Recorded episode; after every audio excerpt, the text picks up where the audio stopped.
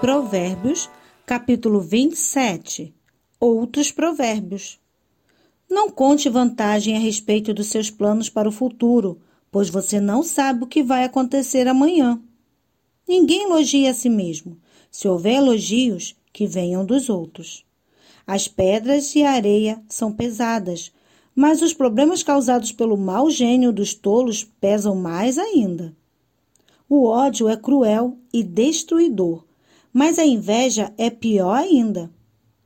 É melhor a crítica franca do que o amor sem franqueza. O amigo quer o nosso bem, mesmo quando nos fere, mas quando o inimigo abraçar você, tome cuidado.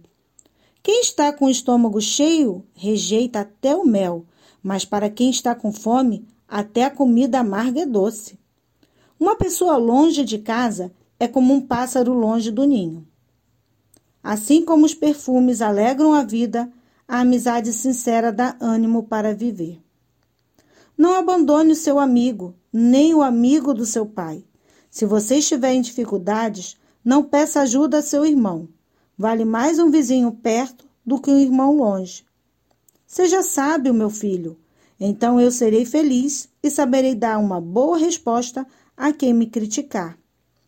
A pessoa sensata vê o perigo e se esconde, mas a insensata vai em frente e acaba mal. Quem aceita ser fiador de um estranho deve dar sua roupa como garantia de pagamento. Quando alguém acorda um amigo de manhã bem cedo com um grito de bom dia, o seu cumprimento soa como uma maldição. A esposa briguenta é como um dia triste em que a chuva não para de cair. O que é que você pode fazer com que ela fique calada? Você já procurou fazer o vento parar ou tentou pegar óleo com a mão? As pessoas aprendem umas com as outras, assim como o ferro afia o próprio ferro. Cuide bem da sua figueira e você terá figos para comer.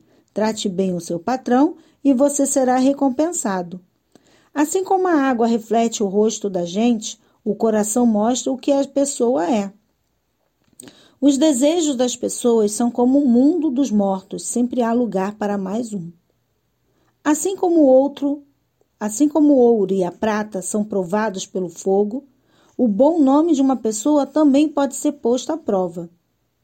Mesmo que você batesse num tolo até quase matá-lo, ainda assim ele continuaria tão tolo como antes. Cuide das suas ovelhas e do seu gado, o melhor que puder, porque tantas riquezas como os governos não duram para sempre. Primeiro, você corta o feno, depois corta o capim dos montes enquanto espera que o feno cresça de novo.